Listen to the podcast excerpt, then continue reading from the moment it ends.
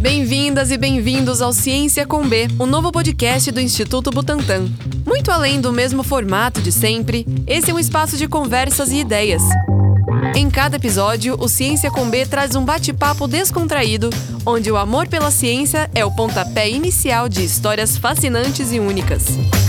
Esse é o primeiro episódio da primeira temporada, então não se esqueça de assinar esse podcast no seu agregador favorito e seguir o Butantan em todas as plataformas no arroba e no site butantan.gov.br. Assim você não perde nenhum episódio novo e ainda fica por dentro de todas as produções do Butantan. Homenageando o Dia do Médico, convidamos para a primeira conversa dessa temporada dois médicos que dedicaram suas vidas à ciência e à saúde, Drauzio Varela e Esper Calas. Eles toparam sentar com a gente para uma conversa descontraída e muito informativa. Eu começo nessa aí. Não, acho que eu começo, porque depois você falar do Butantan, não sei o que, eu vou ter o que falar. Vou ficar super por baixo. Amigos há vários anos, Esper e Drauzio se encontraram para falar de ciência, saúde, companheirismo e futuro. Olha, eu conheci o Esper, ele era menino ainda. O, eh, foi durante a epidemia de AIDS. Eu sempre fui oncologista, né? mas no, no caso da AIDS eu fui envolvido pela epidemia, porque eu acho que tratei todos os primeiros pacientes com sarcoma de Kaposi aqui de São Paulo. E eu tinha estado no Memorial em Nova York, que é um grande hospital de oncologia, no Sloan Kettering. Quando eu voltei para o Brasil, era o único oncologista que tinha experiência em sarcoma de Kaposi. Então os pacientes começaram a chegar e eu fui envolvido na epidemia de AIDS. E eu não tinha como fugir dos pacientes. Né? E os próprios uh, infectologistas naquele tempo não tinham nenhuma experiência, era uma doença absolutamente nova. E eu comecei a ter um número muito grande de pacientes com AIDS. E eu, começou, eu comecei a achar que aquilo eu ia ter que mudar de especialidade e eu não estava pensando nisso. Né? E aí eu falei, tem que ter alguém para que eu possa dividir esses pacientes, uma pessoa da especialidade mesmo que possa assumir esses casos. E aí conversei com o João Mendonça, João Mendonça é, é, na minha opinião, um dos maiores infectologistas brasileiros. Ele não é muito conhecido porque ele é um homem calmo, tranquilo, não, é não é de é falar muito. É. E aí disse para ele, João, eu estou precisando achar alguém. Você tem no servidor algum menino, menina recém-formados que estão aí, que possam me ajudar? Ele falou, olha, tem um cara ótimo no, ser, no servidor, que é o Esper Calas. E, e aí o Esper veio falar comigo, falei, ó, oh, ótimo. Veio falar comigo, nós conversamos, ele se interessou por, por receber esses pacientes. E aí começou essa nossa parceria, que durou vários anos. E aí um dia ele chega e diz, olha, eu consegui uma bolsa para um, trabalhar um tempo nos Estados Unidos com um cara que não lembro o nome dele, mas ele um cara que é muito trabalha muito e produz muito nessa área. Aí ele foi para os Estados Unidos e ele ficou lá acho que uns dois anos, não? Acho que foi isso. E quando ele voltou, ele retornou, reassumiu. e aí depois começou a voar por conta própria e virou professor universitário. Ele ficou muito importante, ele não dá mais bola para os amigos daquele tempo. A minha versão é um pouco diferente, porque eu queria fazer mestrado. E, e aí o João Mendonça me levou para a gente trabalhar juntos com o Carandiru. Ah, é verdade. Isso antecedeu um pouquinho a gente começar um a ver pacientes juntos. E minha tese de mestrado foi no Carandiru, quando a gente avaliou quase 800, mais de 800. Não, foi 1.400 e tantos. É, é. E para porque infecção por a gente fala muito de pandemia hoje, mas naquela época era uma pandemia, né? Era. A gente vivia uma pandemia de AIDS que era, era, uma, era foi uma tragédia diferente da atual, né? Que era uma, uma, pandemia de transmissão sexual, então trazia muito mais dificuldades de encarar esses problemas e, e, e essas coisas mediante a sociedade. E foi, eu diria que foi para lidar com esses pacientes uma situação muito difícil. E ela se arrastou durante no mínimo uma década sem a gente ter o que ah, fazer. Mais de uma década. Aí a gente começou a trabalhar juntos no, no, na tese do Carandiru.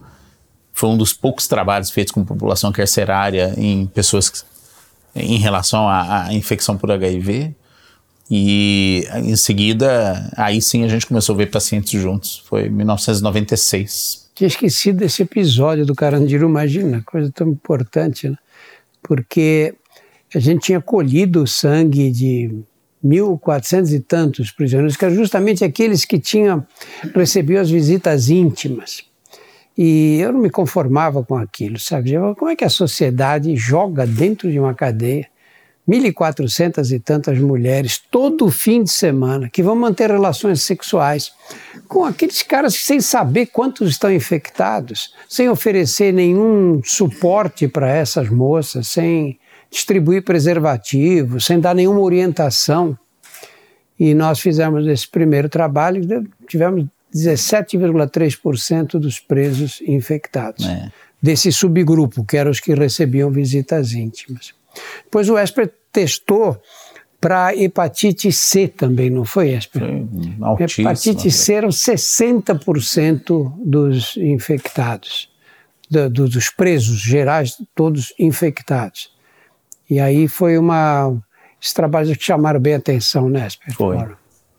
E eu lembro outra história do, do Carandiru, não sei se você vai lembrar disso, mas passados vários anos, a gente ainda fazia algumas coisas juntos lá, porque o Drauzio dedicou a vida inteira, depois da, de ter começado a pandemia de HIV/AIDS, na, na, em ajudar a população carcerária, atendimento.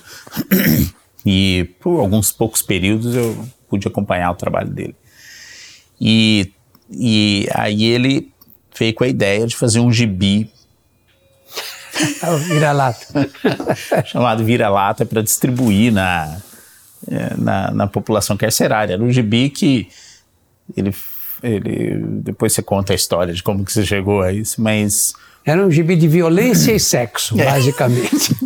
Que tinha incrustado em toda a história a prevenção de HIV e outras é. ISTs, né, infecções sexualmente transmissíveis. E é, uma dessas feitas já tinha saído o livro do Carandiru, tinha sido um sucesso, e é, aí ele, o Drauzio tinha um amigo de longa data chamado Hector Babenco, que queria fazer o um filme sobre o livro que o Drauzio publicou, um dos maiores best-sellers da história do Brasil. E Drauzio tinha terminado uma das edições do Gibi Vira-Lata, e uh, ele imprimia isso na Unip, eram acho que 8 mil exemplares é. para distribuir um em cada, para cada, cada preso. E a distribuição era feita à noite, quando já tinha passado a tranca, estava todo mundo dentro, e fomos, juntou um, um monte de gente para distribuir aquela edição. Aí fomos eu, o Drauzio, o Hector Babenco, mais um monte de gente que trabalhava, os autores do, da, da, história e dos desenhos do. do Líbero Malavolha e o Paulo Garfunkel, é. Magrão. Todos nós lá juntamos, eram mais ou menos umas 10 pessoas, aquelas pilhas de caixas de livros. De, e foi o dia que o, o Hector Babenco conheceu o Carandiru. E a gente foi andando em cada cela, distribuindo o, o gibi para cada cela do, do, do, do, do complexo, em todos os pavilhões que ele começou a ter, já tinha tido a ideia, mas ele construiu a ideia da imagem do que seria é, o filme. O filme, né? O filme é o Carandiru. É. O Vira-Lata é muito interessante, porque era um, é, o gibi que eu, caiu nas minhas mãos, é, escrito por esses dois caras, o Paulo Garfun, que é o Magrão, que é músico, e o Líbero, que é um artista plástico. E a história que eles contavam era de um herói que andava pela cidade, que vivia nos, nos piores lugares de São Paulo. E eu, quando peguei aquilo na mão, eu tinha tido uma experiência que, numa, numa das conferências internacionais de AIDS, eu tinha pegado na, da Organização Mundial da Saúde uma pilha de, de folhetos falando sobre AIDS. Bonitos, sabe? Um papel lindo, super bem cuidado. E eu distribuí na cadeia. E depois perguntei para os faxineiros se. Escutei, como é que eles estão recebendo? Ih, doutor, vai tudo para o lixo. É. Vai tudo para o lixo. Eles olham, dão uma olhadinha assim e jogam no lixo. Falei, ah, coisa ridícula, né? Você fazer um, uma coisa dessa, gastar dinheiro para não ter nenhum impacto. Né? E aí eu percebi que os presos, é, quando você. É, ficavam o dia inteiro nas celas, em alguns lugares que eram lugares de segurança, que eles ficavam trancados 24 horas por dia. Quando você é, olhava, eles tinham muitos lendo gibi na cela. falei, bom, gibi eles leem. E aí veio a ideia de fazer essa adaptação do Vira-Lata. E Vira-Lata saíram oito números do Vira-Lata, era um sucesso na, na cadeia universal. E aí você abria o guichezinho ali, olhava pelo guichê, onde você tinha distribuído, eles estavam lendo. E aí foi um grande sucesso o Vira-Lata. Drauzio, você tem uma história pessoal do Esper que possa contar? Aí você está me complicando agora. Não, o Esper virou professor universitário, hoje é um homem de respeito. É. Né? Mas não foi sempre assim, né? Eu acho que o Esper tem uma, uma. Ele sempre teve uma, uma diretriz mesmo, ele sabia o que ele queria. E eu testemunhei isso, né? Ele estava foi professor na Unifesp e tinha um laboratório lá, e de repente foi para a USP. Nada disso foi, foi construindo essa carreira. É uma carreira muito bonita, né? que chegou até agora com essa, a direção do Butantan, a cadeira na Universidade de São Paulo. Eu acho que ele teve essa, esse pensamento firme mesmo o tempo todo. E eu tenho um pouco desse jeito, isso que deu certo na nossa amizade, né? Também quando põe uma coisa na cabeça que eu quero fazer, eu faço de tudo para dar certo. E, e acho que isso uniu bastante a gente. Cada um de um lado, né? É. Por exemplo, ele resolve sair correndo para a rua. É. E não para mais. a sua idade é pública, a gente pode revelar aqui? Pode, 60 anos. Mas o Drauzig agora já está no nível de ganhar melhor da, da, da, faixa etária dele, de 60 anos. É porque os outros vão morrendo, entendeu? vão morrendo e vai ficando você, o melhor. Né? É, e esse ano quantas são você? Esse, não, esse, eu corri a última em, em outubro do ano passado. E, e esse ano vou tentar correr mais uma. Eu, ano passado, quando eu corri, tinha 79 anos e meio. Porque eu não corri nenhuma ainda com 80 anos cravados. E esse ano quero ver se consigo. Quanto você fez na última? Ah, demorei muito. Eu estava doente, estava com a sinusite. É. Isso que Vem dando de, desculpa, não. Isso que tem de ruim, não. É, é, as pessoas falam, não, eu, eu corro, se não der, se não me sentir bem, eu paro. Mentira, não para. Não para. Vocês ficam se preparando meses consecutivos. Chega lá na hora, se você desiste no quilômetro 40, é como ter desistido no quilômetro 1. É. Porque todo mundo diz, ah, ele não conseguiu, ele deixou. Correu 40 quilômetros, não passa vergonha. O Drauz tem essa característica de sempre ser persistente e buscar os objetivos. E, e uma outra coisa que eu aprendi muito com ele foi escrever. Você começou com a sua carreira, não sei que, com que idade. Tarde não, da você vida. falando que não foi cedo, né? Não, eu escrevia coisas médicas. O primeiro livro que eu escrevi, que foi o Estação Carandiru, eu tinha 59 anos quando foi publicado. Ah, então ainda tem tempo. Aí veio esse hábito. E, e para você escrever, não é mais obrigação, né? Não, nenhuma. É prazer, né? É prazer. É, é que, sabe, você quando escreve, você fica ali brigando com as palavras, né? Você fica com a tela de computador, você fica e tenta de um jeito, você vê que não ficou bom, corta, volta, mexe. Chega uma hora que você sente que ficou bom. Não é assim? Uhum. Claro que amanhã, se alguém lê, diz, ô, oh, Esper, que Como legal isso que você escreveu, melhor. Mas na hora que você sente que ficou bom, você experimenta um grau de felicidade que é independente da opinião dos outros. Né? Talvez você depois fique até triste quando você vê a má repercussão do que você escreveu. Mas essa felicidade se obtém como? Você diante de uma tela. E geralmente, para você ter um momento de felicidade, você precisa ter, estar tá com pessoas que você gosta, estar tá num, num, num lugar legal, uma paisagem, alguma. Você nunca tem. É muito difícil experimentar essa felicidade sozinho. E a, e a escrita te dá esse prazer. É. Né? Isso a vida. E depois você fica difícil viver sem ter esse prazer. Né? Você, você diz, agora não escrevo mais. Tudo bem, ninguém te obriga, mas você vai sentir falta, né?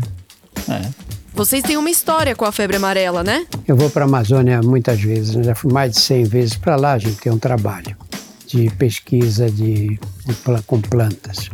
E uma das vezes que eu fui, eu cheguei lá na sexta-feira e domingo estava de volta em casa. E volta normal, super bem. Aí fui correr no Minhocão, moro pertinho, moro no centro da cidade. Fui correr, corri, corri 12 quilômetros. Estava naquela época correndo distâncias, em treinamento para distâncias mais longas. E fui para casa. A viagem tinha sido à noite, então tinha cochilado só no avião. E passei uma, um domingo normal. E aí acordei de madrugada com um frio horrível. E eu estranhei, porque não estava um frio desse, estava com um tremor aí. Aí eu falei, será que isso aqui não é um. Não estou tendo uma bacteremia? Aí pus o termômetro, estava com 39 de temperatura. E foi o começo. Eu ainda fiquei segunda, terça e quarta trabalhando normal, meio cansado, e no fim do dia vinha a febre. E aí no quinto dia, Quinta na quinta-feira, eu vim, eu, eu vinha, eu levantei, tomei banho e fiquei exausto de tomar banho. Isso é uma coisa que eu sempre valorizei na medicina, porque já sei quando você toma banho, você fica mais disposto, né? Quando um doente diz para mim, ah, eu tomo banho, eu preciso deitar outra vez, porque eu fico muito cansado, eu valorizo sempre esse tipo de queixa, né? Como médico. E ali aconteceu comigo. Aí eu não só voltei para a cama, como eu dormi na cama. E quando eu acordei, o, o Esper estava lá em casa que eu tinha falado com os colegas que eu ia para o consultório, falou, não vem de jeito nenhum. Aliás, não fui eu, foi minha mulher que me denunciou. Eu não vem de jeito nenhum, se chegar aqui a gente sai, você fica sozinho. E aí eu dormi, acordei com ele lá e tinha colhido o exame de sangue já, né? Sim, a gente fez exame É. de segundo em diante. É. E aí ele voltou, falou, vou te levar para o hospital. Eu falei, pô, tem necessidade? Eu falei, tem necessidade sim, a gente não sabe o que você tenta. E me levou para o hospital. Ele ele era menino nesse tempo. Que idade você tinha? As pessoas- Usava fralda GG. Isso foi, isso foi 2004. 4, novembro. Dois- 2004. Que idade você tinha em 2004? Nossa, preciso fazer conta. Mas acho Não, que. Se esforça que você consegue. 2004, acho que 38. 38 anos, imagina. Não. É, 38. 38 anos. Eu tinha 61 anos. E aí, é, ele me internou, e pediu mais uma série de exames e tudo. E eu fui ficando mal mesmo, ficando derrubado e, e super cansado. Eu lembro que na sexta-feira eu- o enfermeiro veio no quarto e eu tinha que levantar o corpo. Eu tinha corrido 12 quilômetros no domingo. Eu não conseguia levantar o corpo, preciso me ajudar com as duas mãos. E aí eu falei, tô com alguma coisa mais grave aí, né? E o Esper cuidou de mim e fez o diagnóstico no sábado de febre amarela. E eu fiquei assustado, porque sabia que era uma doença muito grave, que ninguém tinha experiência com febre amarela aqui no Brasil, porque aqui em São Paulo, aliás, porque era uma doença muito rara aqui, né? Doença de, de áreas muito distantes. E aí fiquei mesmo muito, cada dia pior. Cada dia pior eu achei que ia morrer. Especialmente porque ele entrava no quarto e dizia: Não, tá bem, olha aqui, melhorou o hemograma. Ele dava uma notícia, achava um jeito, uma notícia boa. Mas nós, a gente se conhece há muitos anos, né? Então, eu olhava e falava: Tá mentindo para mim. tá mentindo." Não tá mentindo, tá desviando a conversa.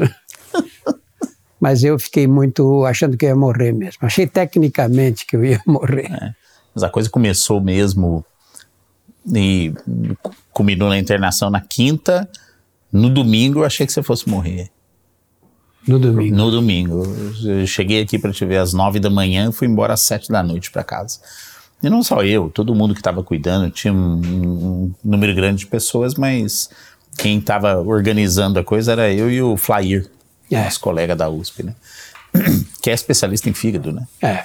E a gente ficava matutando como que a gente ia conseguir manter as coisas estáveis até começar a fazer a, a melhor, porque não tem tratamento, né? A pessoa tem que melhorar sozinha.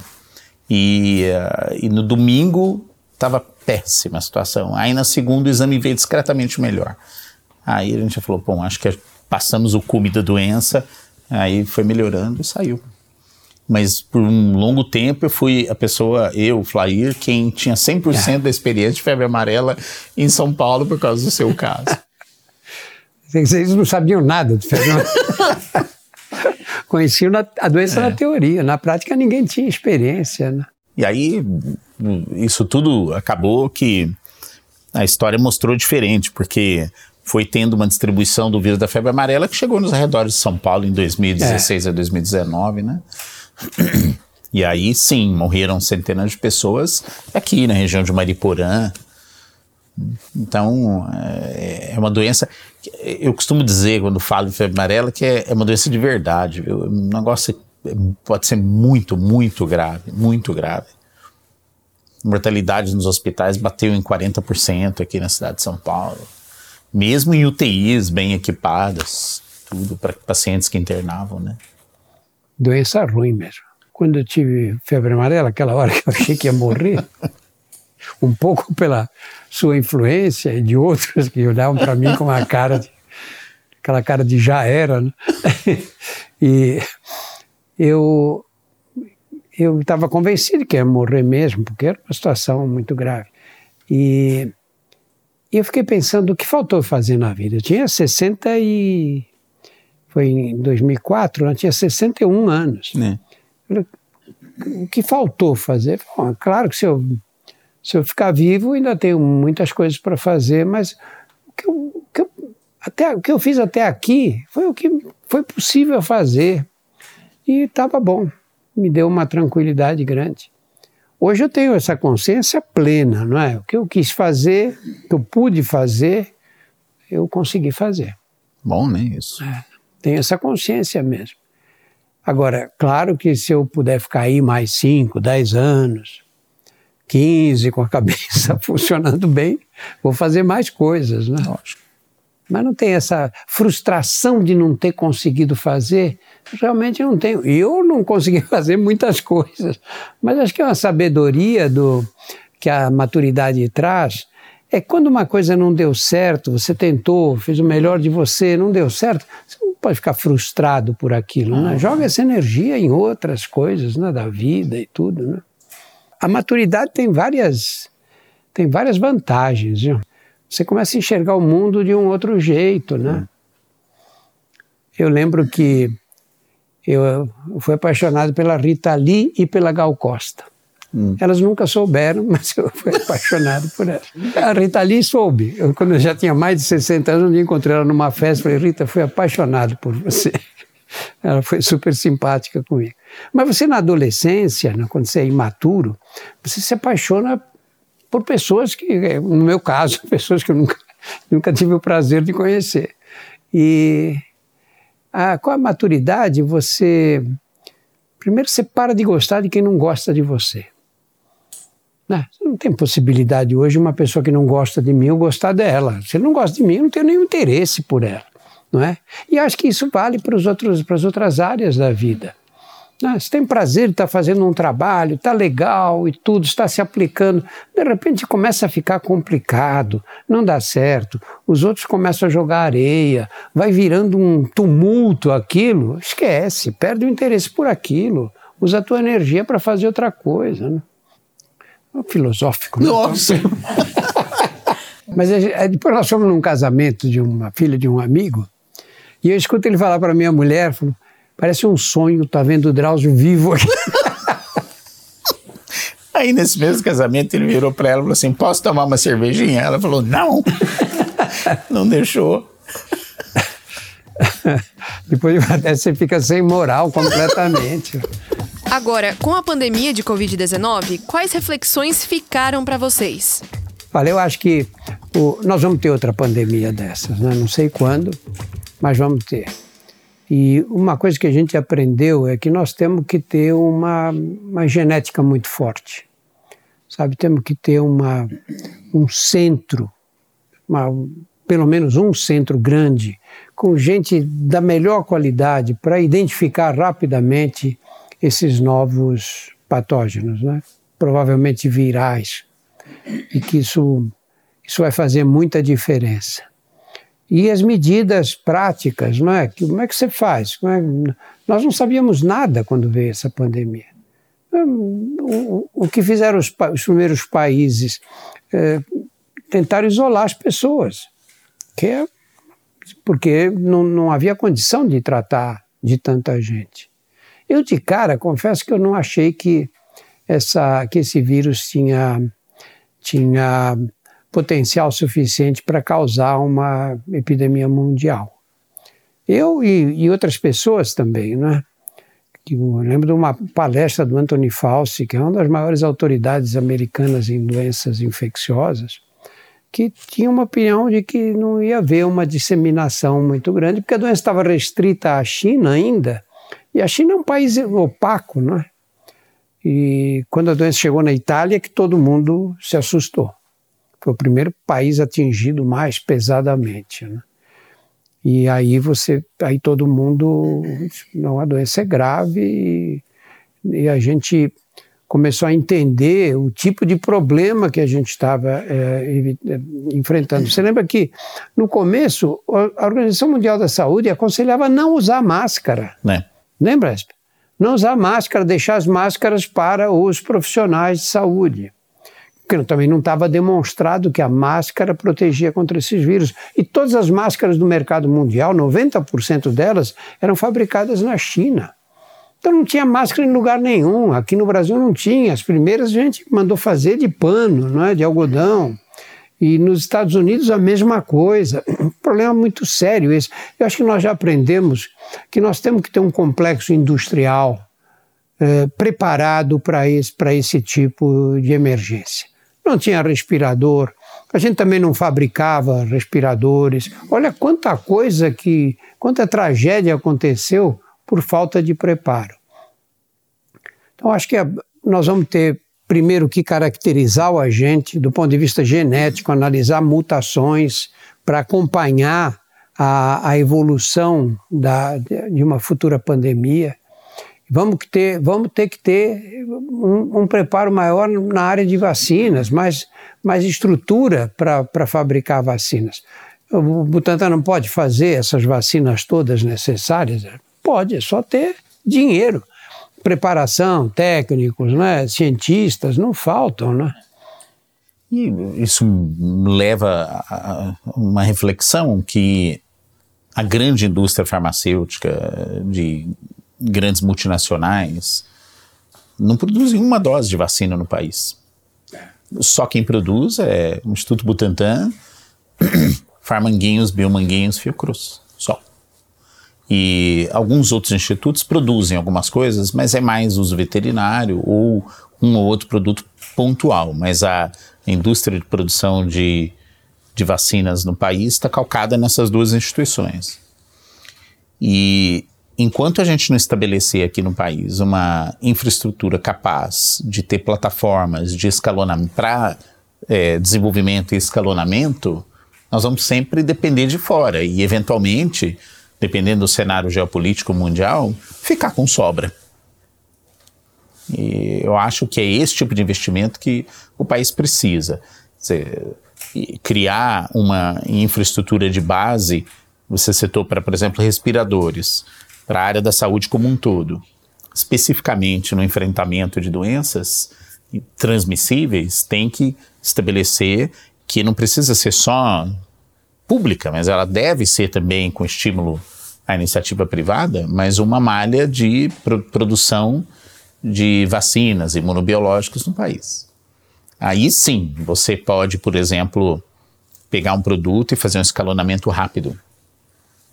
A gente descobriu, por exemplo, que a vacina mais rápida que você consegue fazer é a de RNA mensageiro.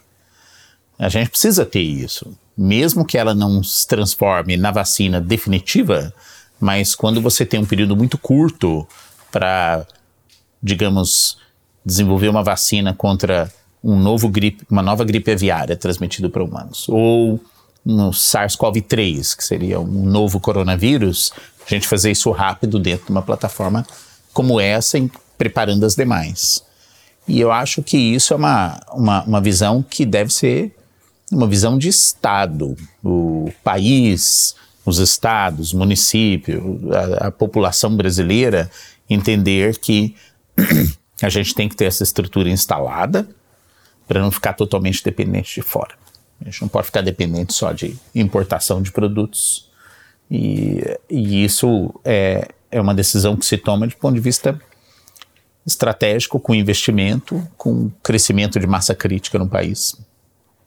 Sabe que eu fico pensando, Esper, tudo bem, as vacinas de RNA são vacinas mais, tecnologias mais complexas e tudo. Tem gente aqui preparada. Se, se você não tiver gente no país que faça, tenho certeza que tem brasileiros é. fora do país, trabalhando em outros centros, que têm experiência grande, que podem ser atraídos de volta, enfim. Agora você pega uma coisa tão simples, os problemas que nós tivemos com os respiradores. Não tinha respirador. Um respirador parece que custava 4 mil dólares antes é, e passou, 10, passou a custar 10 mil dólares. E, e você não achava e é. algumas vezes tinha que comprar por, tinha, tinha que pagar mais. E acontecia de você comprar e não receber porque eles vendiam para outros países. Sim. devolvia o dinheiro.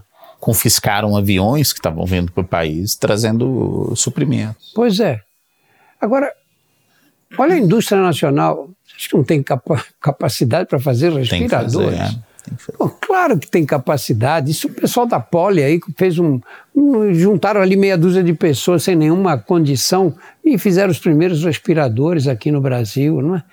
Como é que isso o país se conforma com essa coisa de ser importador de uma tecnologia que pode ser dominada com toda facilidade aqui, não é?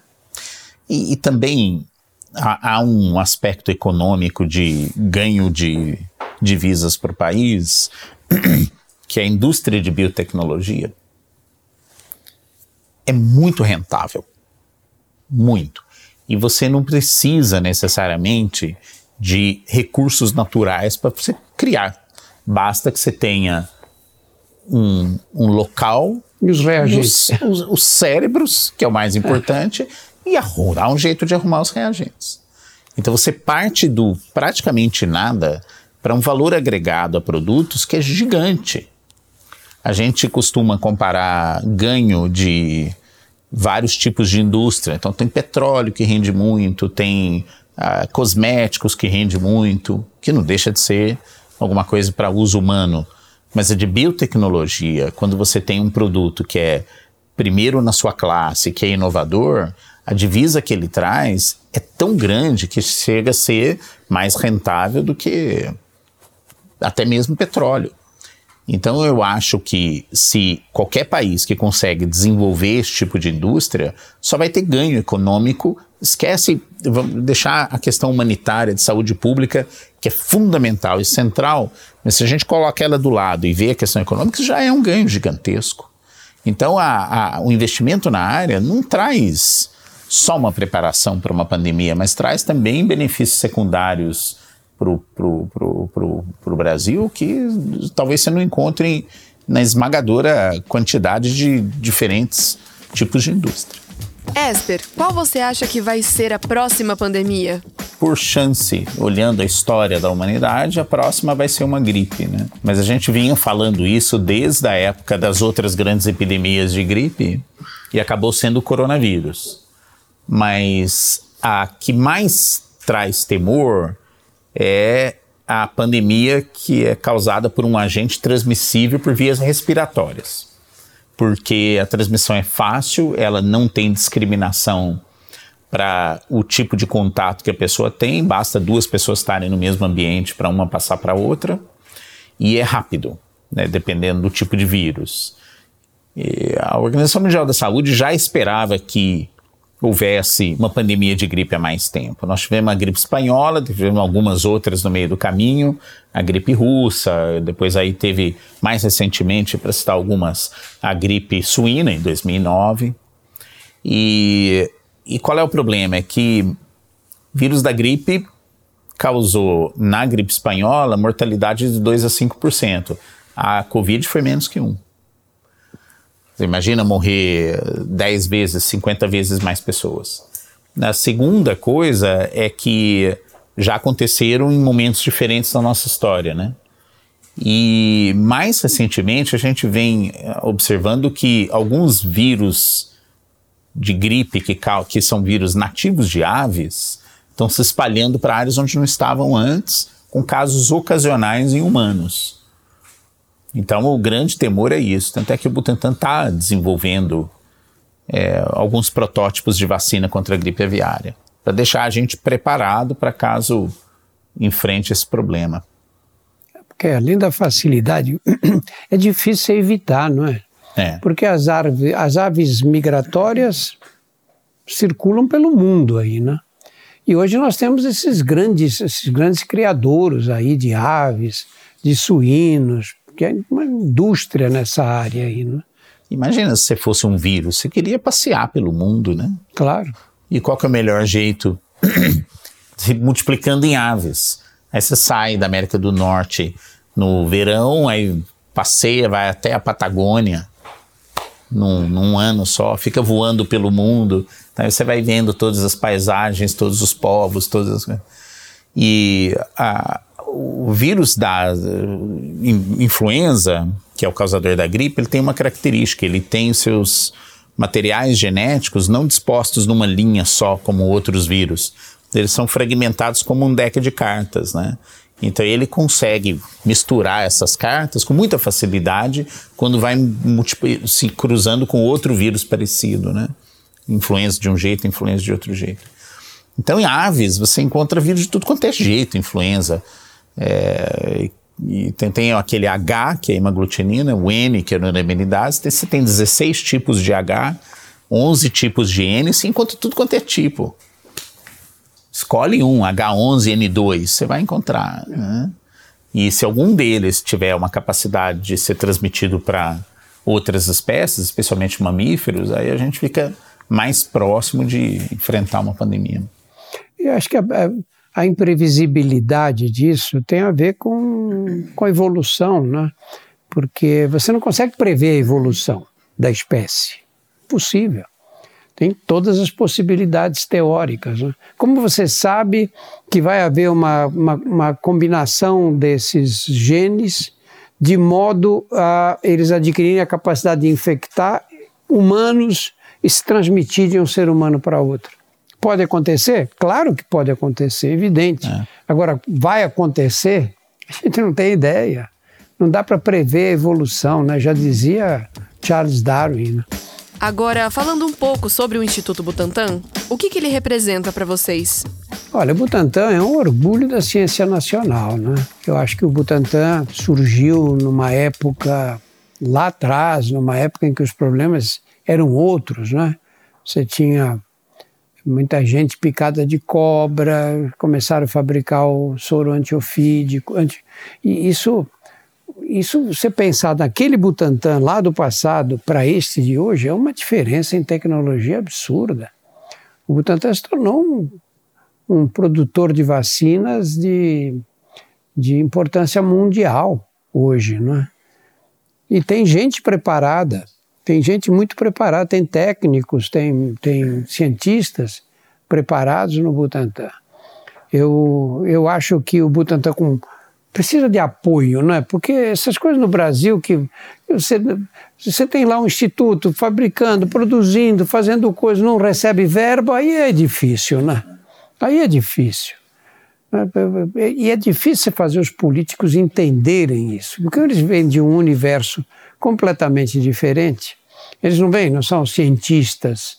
É muito raro você ter alguém com uma boa formação científica num cargo político. Eles não têm muito, muita ideia, eles têm uma visão que, que é uma coisa antiquada, né? de como é que você lida com a ciência, de que forma você promove os avanços científicos. Né? Eu acho que o Butantan tem um potencial enorme, enorme. Nós podemos construir ali, porque nós temos todas as condições, temos que construir ali um, uma, um, um centro de grande importância mundial. Como existem outros pelo mundo aí. Como é que eles fizeram? Exatamente assim. Pegaram esses centros, atraíram os melhores cientistas para lá, deram verbas e construíram esses centros com essa toda, com essa importância toda. E é o que o Esper estava falando. Vai ver o lucro que eles dão depois. É enorme. Você imagina a vacina da Covid com RNA, que lucro deu, Esper? Hum, eles fizeram em meses, em meses. E aí o mundo inteiro saiu comprando. É. Valeu a pena o investimento. Valeu. É tudo bem que uh, a gente tem que também lembrar que para vacinas para Covid foi uma febre, porque todo mundo queria conseguir uma vacina rápido e teve centenas de protótipos. E alguns poucos chegaram a, a serem utilizados em prevenção em massa, né? Então tem um funil enorme.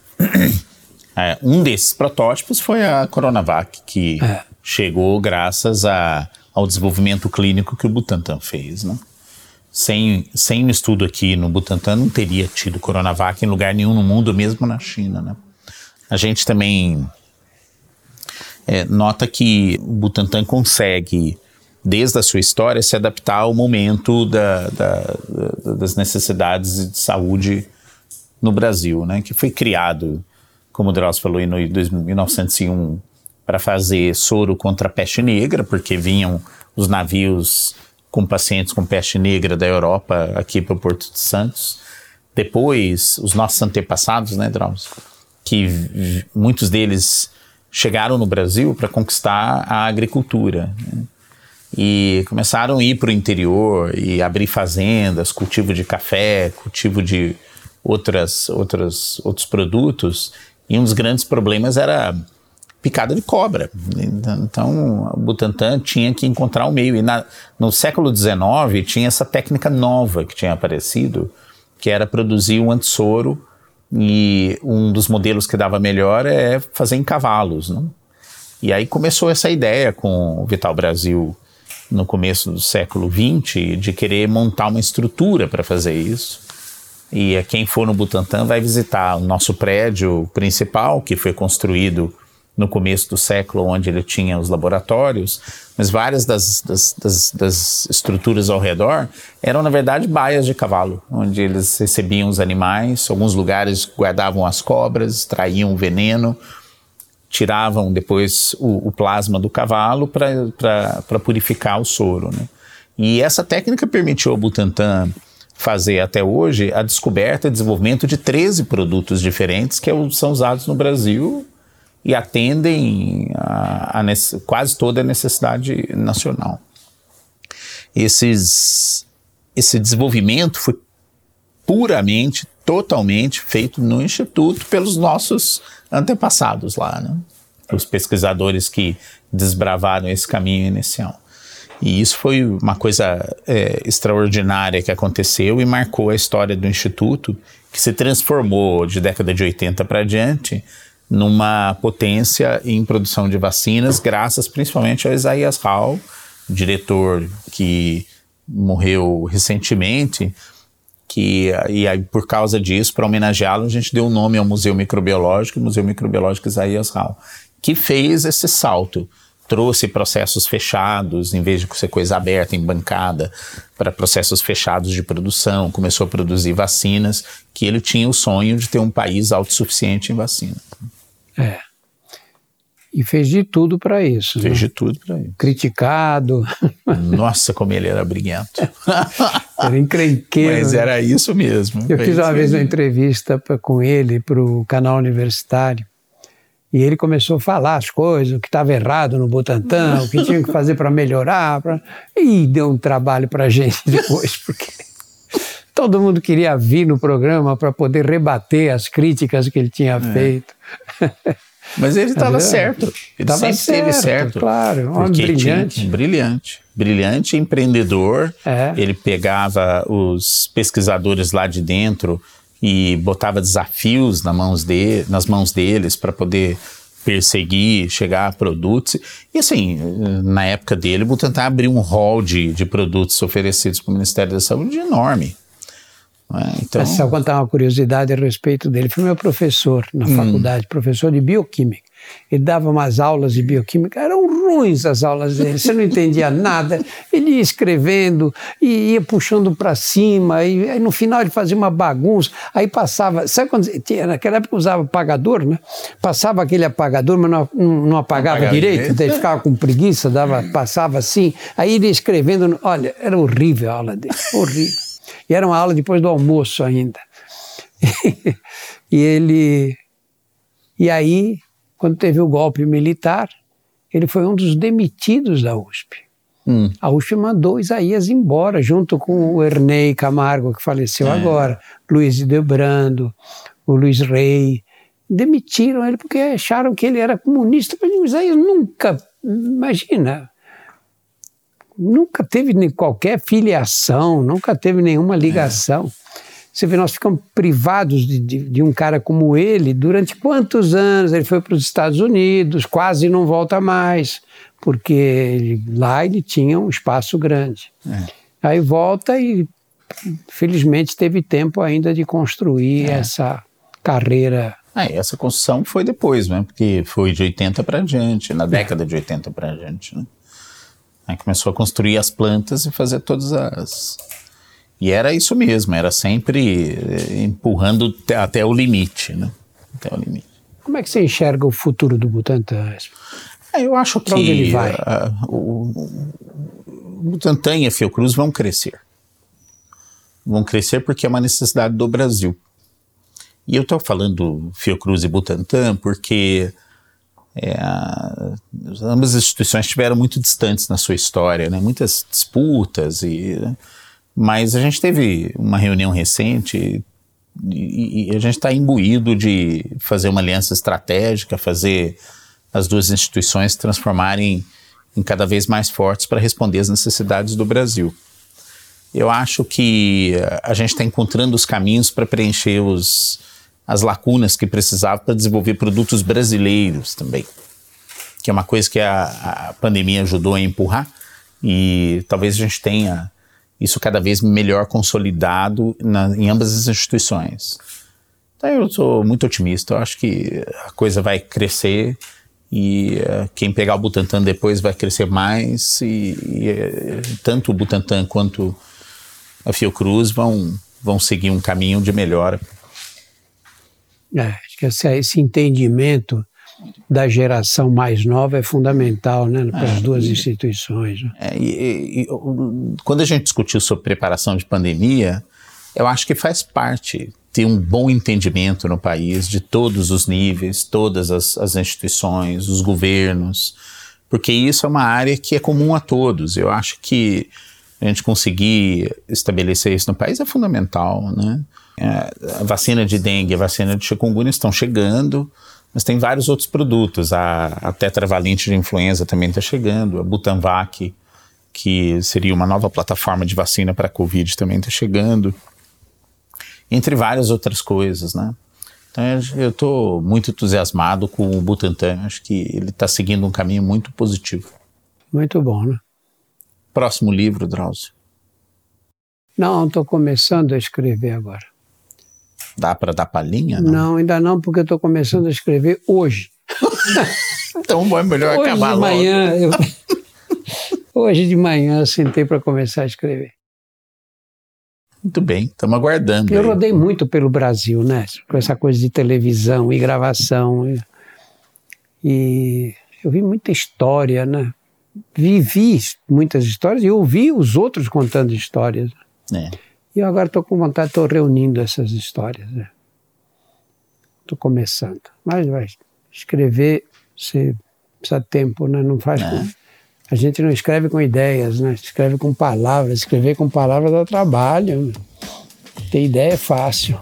Bom, nós estamos chegando ao final da nossa conversa, mas para finalizar, vamos fazer um quadro rápido de perguntas e respostas para conhecer um pouco mais de vocês. Vamos lá. Um livro. Memórias Póstumas de Brás Cubas. O meu foi um, Guns, Germs and Steel, de Yard Diamond, que quem me deu foi ele. um hobby. Correr. Eu assisto vídeo de astronomia. Um filme. Força Bruta, que é um filme que se passa em cadeia, estrelado pelo Burt Lancaster. Grande Lobowski. Mas acho que o filme, assim, prazer de ver um filme mesmo, eu tendo, eu tenho a ver, eu acho que foi o The Good, The, the Ugly, The Good the and The Bad. Ah, foi traduzido é. no Brasil como Três Homens e um Destino, é, um nome idiota desse. Eu já vi umas cinco vezes. Bom, então se você vir de disputa, eu já vi Duna mais de 40 vezes. um cientista. Charles Darwin. Um prato favorito. Feijão com com farofa. Jabuticaba. Uma viagem. Para a Amazônia. Uma viagem? A próxima. O Brasil em 20 anos. Vai ser um país melhor. É, vai ser bem melhor. É melhor é, do que tá foi há 20 anos atrás. Né? Nisso eu sou otimista como o Drauzio. É, eu lembro de, na década de 70, que meu pai é nascido no Líbano. E veio para cá com muita dificuldade, ficou durante muito tempo e não voltou é, até depois de 25 anos estando no Brasil. Mas na década de 70 veio um tio nosso nos visitar. E ele trazia coisas como chocolate, bombom, tâmara, essas coisas, porque aqui no Brasil você não achava nada no supermercado. Não é que não achava nada, me perdoem, é, mas assim, é, fruta era laranja, banana e maçã presunto era de vez em quando que tinha, é. não era sempre. E hoje você chega no supermercado, é uma maravilha, você tem assim, uma diversidade de oferta de produtos muito maior. A outra coisa, isso é do, do ponto de vista de, de, de, produtos, de coisas, etc. Todo mundo fala que o Brasil é um país muito pobre, e é mesmo, e muita gente passa muita dificuldade. Na década que eu comecei a me entender como gente, que foi década de 70, de 80, a minha lembrança aqui é de, de, de ter muito mais pobreza.